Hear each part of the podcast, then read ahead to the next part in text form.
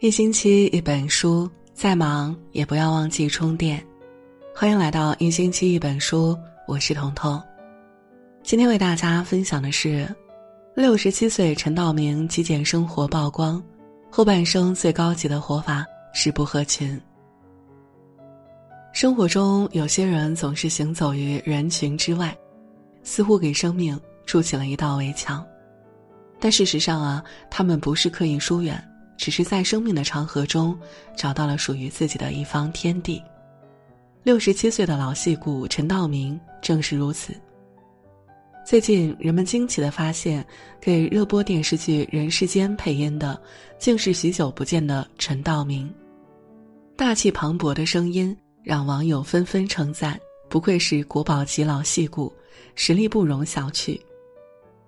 前段时间，他极简的生活方式也上了热搜，被全网热议。不同于演艺圈其他人的追名逐利，生活中的陈道明始终保持着内心的清醒。原来近几年，他逐渐减少工作安排，慢慢避开圈中纷扰，过上了向往中的生活。相比扩充人脉，他更喜欢一个人待在家里读书、练字、作画。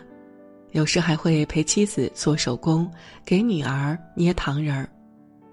远离人群，远离热闹，不用再困于人际关系的烦恼，尽情感受时光静好。谈及对生活的看法，陈道明表示：“人心一乱，一切就乱了。最好的生活方式是甘于寂寞，不拘泥于名利。平庸的人用热闹填补空虚。”优秀的人以独处成就自己。现如今，也有一种看上去不合群的人，他们不喜欢扎堆凑热闹，习惯独来独往，没有什么朋友，对待感情淡漠，不奢望被人理解，也很少依赖他人。他们看似与这个世界格格不入，其实才是真正的强者。一，独来独往。是一种与世无争的优秀。周国平说：“无聊者自厌，寂寞者自怜，孤独者自足。”这正是独处的三种状态，也是人生的三个境界。真正的强者，独处时不慌乱，人群中不盲目，内心足够从容，从不会惧怕寂寞。复旦教授陈果在网络走红后，有段时间遭到谩骂攻击，攻击的缘由仅仅只是因为他在某节目中读错了一个生僻字的读音。渐渐的，有人指责他讲课是快餐文化，有人造谣他被复旦大学停课。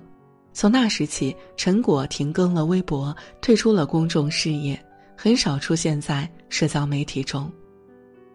对于诋毁，从不辩解。对于质疑，一笑而过。他放下了繁杂的是是非非，把更多时间用在课堂上，丰富自己的灵魂。有学生曾在学校偶遇陈果教授，他戴着耳机，不会轻易被人打扰，安静享受属于独行者的宁静，并不在意流言蜚语。正如他说的那样：“喧闹任其喧闹，自由我自为之，我自风情万种。”与世无争。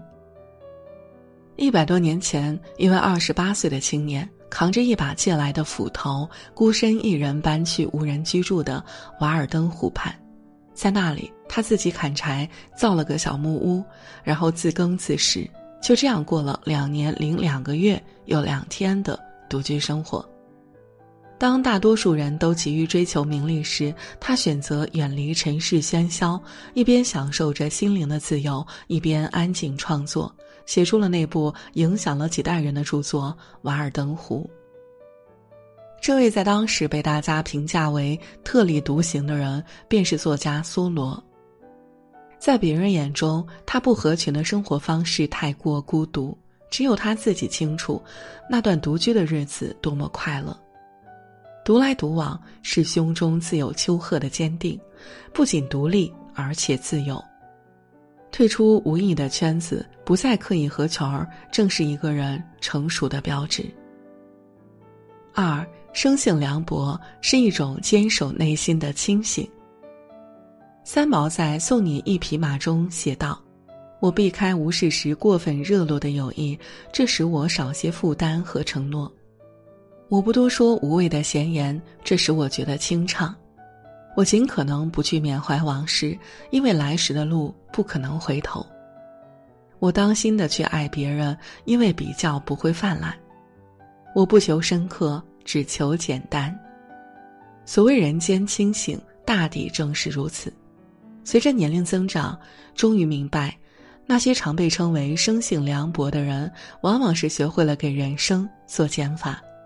他们从不在人情往来里纠缠，不讨好每一份关系，守得住每一个底线。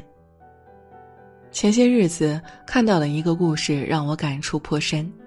一个刚毕业的年轻人，第一天去公司上班，上司对他说：“别把时间浪费在无用的社交上，少和同事嬉戏打闹。”努力工作，提升自己才是最重要的。他听后不以为然，还是费尽心思与每位同事搞好关系。有人在办公室接东西，其他人都默不作声，他立马把自己的文件递过去。有人喊着点外卖，随口问了他一声，他立马热情的给人家推荐店铺。下班后，大家去聚餐，邀请他一起去，他赶忙加入了聚餐的队伍。可现实是，后来人人都找他借东西，借了却不还，他一旦拒绝，就被指责为无情无义。越来越多人找他帮忙点外卖，却没人给他饭钱，他开口索要，就被指责做人吝啬。聚餐还没结束，大家便找借口一哄而散。让他留下买单。从那以后呢，他开始变得冷漠，不再刻意合群儿，拒绝了那些无理的请求，把精力和时间都投资在提升能力上。没过多久，他便得到了升职的机会，也因为自身变得强大，开始被同事们尊重。人到中年，圈子越来越小，朋友越来越少，处理人情世故越来越果断，面对人际关系。越来越凉薄，这是经历岁月打磨后的淡然，也是看开人来人往后的清醒。很认同蔡康永的观点，我不认为过于温暖是跟别人维持良好关系的最佳方法。如果被“温暖”两个字绑住，就更吃力。我劝你做一个冷淡的人，学会冷漠，你才能成全温暖。三万事自渡。是一种看清现实的强大。摆渡人中有个颇有深意的问题：如果命运是一条孤独的河流，谁会是你灵魂的摆渡人呢？答案只有两个字：自己。父母不可能陪你一辈子，伴侣不会时刻站在你身边，朋友间聚散离合是常态。生活是泥沙俱下，风雨再大。只有自己撑伞扛过去，才是最稳妥的。水饺皇后臧建和因出身贫苦，十五岁便辍学打工，二十五岁时遇到一位家世显赫的泰国圆滑医生，两人一见钟情，很快步入婚姻殿堂。婚后，丈夫独自回国处理父亲的丧事，等臧建和去找他时，发现丈夫早已另结新欢。臧建和不愿忍气吞声，转身带着孩子去到香港。人生地不熟，自己又不熟悉粤语，桑建和只能做些端茶倒水的体力活儿，每日只睡两三个小时，日子过得十分辛苦。即便如此，他依然凡事只靠自己。一次，朋友来家里做客，发现他做的水饺非常好吃，你这水饺都可以拿去街上卖了。一句玩笑话，桑建和却当了真。每天推着小车去湾仔码头卖水饺，很快他凭借精湛手艺吸引了众多游客，积累了资金，获得了投资，渐渐成为我们所熟悉的湾仔码头水饺。每个人的生命中都有一段孤立无援的岁月，唯有自渡，方能抵抗万难。常言道：“靠山山会倒，靠水水会枯，靠庙庙会塌，靠神神会跑。求人不如求己，靠人不如靠己。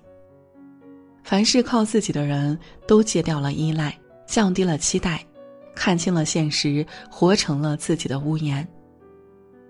人生过半，再苦再累自己扛。一个人也可以是千军万马，做自己的太阳，无需凭借谁的光，这才是真正的强者。人活一世，什么才是最好的活法？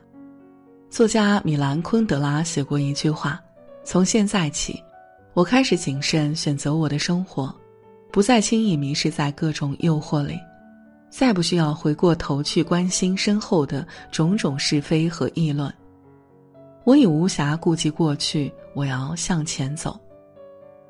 到了一定年龄，不必再逢场作戏委屈自己，要明白有不在多，贵在真心。半生匆匆而过，不必太在意别人的眼光，要知道活得开心便是最好。关系随缘，遇事自度，一切随心，享受孤独，就是最好的活法。点个再看。如果你也是喜欢独来独往的人，愿你孤身且自由，独行亦清欢。